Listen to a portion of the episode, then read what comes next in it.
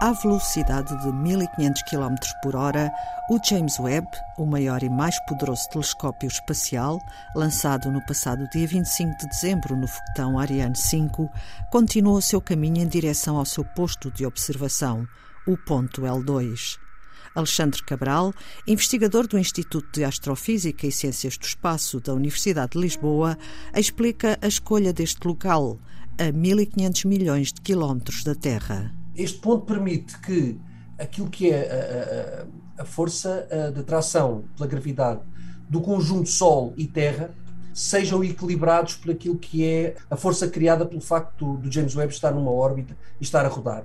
Um pouco como quando nós temos satélites a orbitar a Terra, eles têm, estão a uma determinada altitude e estão a rodar a uma determinada velocidade, de tal forma que aquilo que é a força que eles sentem e que os faz afastar da Terra por estarem a rodar, assim como quando nós estamos, sei lá, por exemplo, num carrossel, essa força é equilibrada com, com a gravidade da Terra. Neste caso, é um ponto em que a força é equilibrada não só pela gravidade da Terra, mas pela gravidade da Terra e do Sol. Por que razão é que o James Webb tem que ir para este ponto tão longe? Porque é necessário realmente afastar o James Webb para uma zona uh, onde as temperaturas, estamos a falar de temperaturas abaixo de, dos 200 graus, 200 graus Celsius, e também é muito importante que seja possível colocar um instrumento de tal forma que ele esteja quase que uh, numa linha uh, definida pelo Sol, pela Terra, e ele esteja na continuação dessa linha.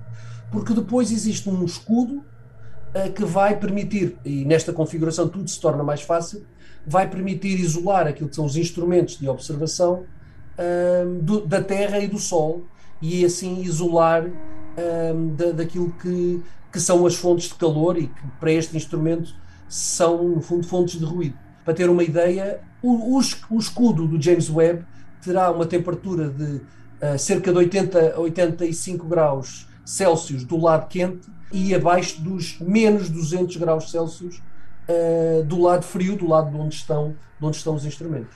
Alexandre Cabral, esta temperatura é necessária para poder observar em infravermelhos? Exatamente. No, no infravermelho, essencialmente aquilo que nós estamos a, a observar é quase que temperatura. Uh, todos nós estamos familiarizados com uh, aquelas câmaras térmicas que nos permitem, por exemplo, perceber se alguém tem febre ou não. Uh, portanto, no fundo, é, é algo que é sensível não à luz, não à quantidade de luz visível, mas sim à temperatura. Ora, aqui, eh, da mesma forma que nós, quando estamos a tentar tirar uma fotografia a um objeto, a uma estrela, eh, na, na zona do visível, nós temos que fazê-lo durante a noite, porque senão eh, tudo o resto iria estragar a nossa imagem.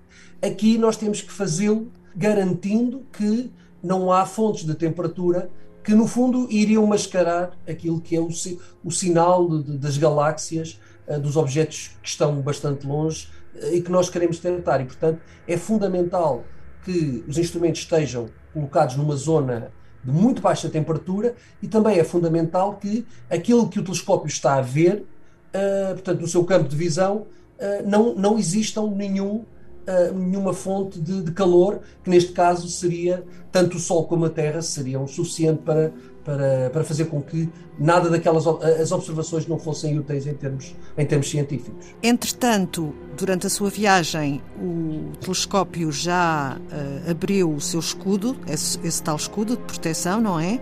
Foi um Sim. sucesso.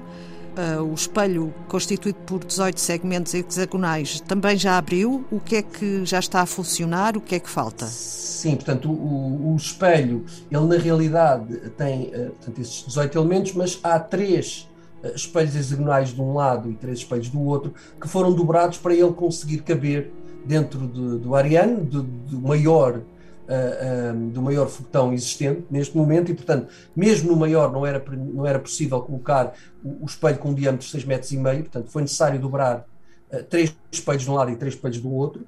Portanto, esses espelhos já foram abertos, portanto, como disse, já foi também, portanto, o, espelho, o, o escudo uh, já está em funcionamento, isso era uma das, uma, da, uma das operações críticas.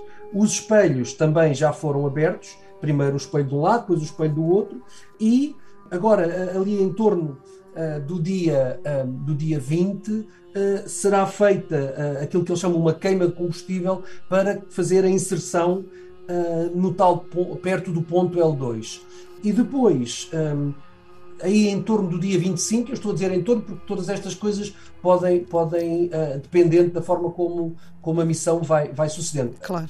No entanto, até agora as coisas têm batido quase como um relógio e ali em torno do dia 25 aquilo que vai acontecer é que o, o James Webb vai ficar a orbitar eh, numa pequena órbita ali em torno do ponto L2. Aquilo que irá acontecer é que ele, portanto, naquela linha, ele vai orbitar numa, numa pequena órbita perpendicular àquela linha que eu disse que juntava a Terra uh, e o Sol. Portanto, isto, são pequenos detalhes que, que permitem usar o tal ponto L2, que tem as características ótimas para este instrumento que eu já referi, mas depois, por ser instável, é preciso garantir que ele se mantém ali a orbitar em torno daquele, daquele ponto, eh, e isto vai, eh, claro, eh, consumir um pouco de combustível, mas, mas é necessário para, para, para aquilo que é a configuração desejada. Quando é que o James Webb vai começar a observar? Isso é, é uma, é uma boa pergunta, porque aqui entra um outro aspecto que é, que é válido tanto para, para estes instrumentos no espaço como para instrumentos na Terra.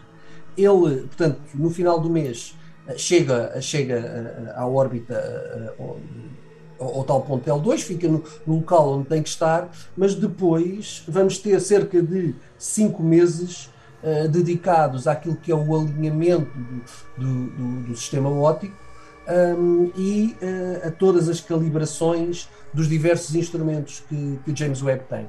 Um, há, há, muitas operações que são necessárias para garantir que quando nós observamos sabemos o que estamos a observar, quando nós uh, apontamos a ótica para um determinado, para uma determinada galáxia, temos a certeza que está a apontar para essa galáxia, portanto, tudo isto são procedimentos que, que são bastante demorados e que têm que ser feitos uh, uh, de forma bastante rigorosa, porque na realidade aquilo que nós queremos é calibrar o instrumento e, portanto, esta operação é, tem que ser realizada de forma muito mais exata do que as próprias observações, porque é isto é que vai garantir que quando nós observamos, estamos a observar aquilo que queremos e com a qualidade e com uh, o rigor que, que, que, é necessário. Então, lá para junho, se tudo correr bem, não? Uh, lá para junho uh, vão, vão iniciar-se a parte da observação científica. Nestas coisas, isto, quando são feitos estes cálculos, são sempre feitos com algum cuidado. e, portanto, às vezes há surpresas e até pode acontecer que, que o James Webb comece a observar mais cedo. Alexandre Cabral, e depois como é que envia os dados e para onde? Pois, no fundo, o, o instrumento está em contínua comunicação com uma base uh, uh, na Terra. Normalmente são utilizadas até mais do que uma base, para se ter a certeza que, que, que o instrumento está sempre em linha de vista, e depois a, a, a NASA.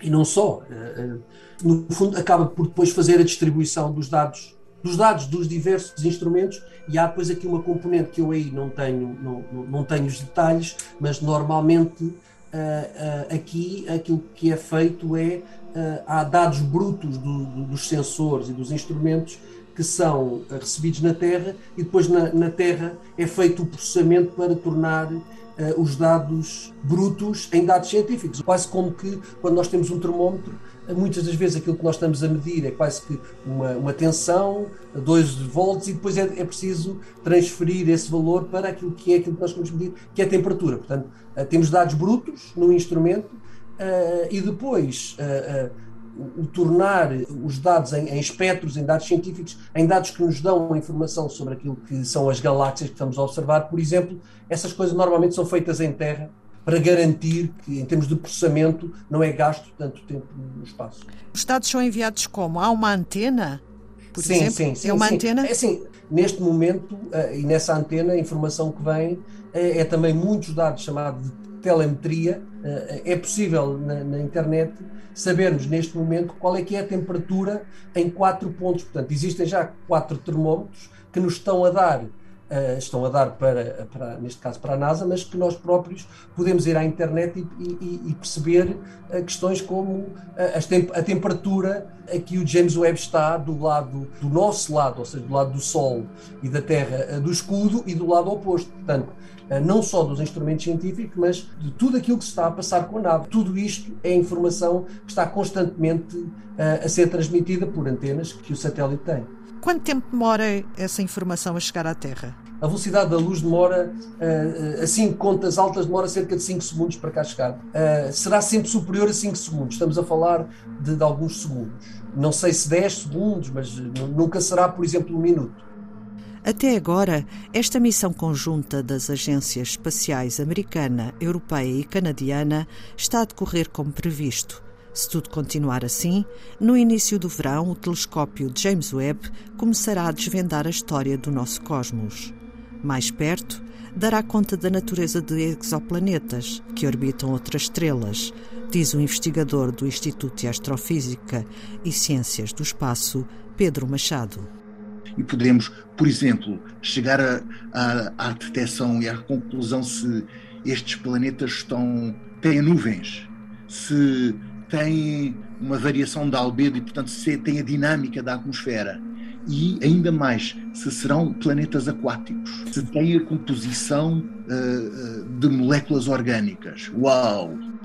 Mais longe, muito mais longe, espreitará galáxias com estrelas de primeira geração, ainda crianças no universo, acrescenta o também investigador do IA, José Afonso. O James Webb quase certamente vai ser capaz de detectar galáxias que têm populações de estrelas de primeira geração. E isso vai ser fundamental para percebermos como é que se dá o nascimento das galáxias e das estrelas no universo. Nos primeiros, provavelmente, 400 milhões de anos. Num universo com quase 14 bilhões de anos. Uau!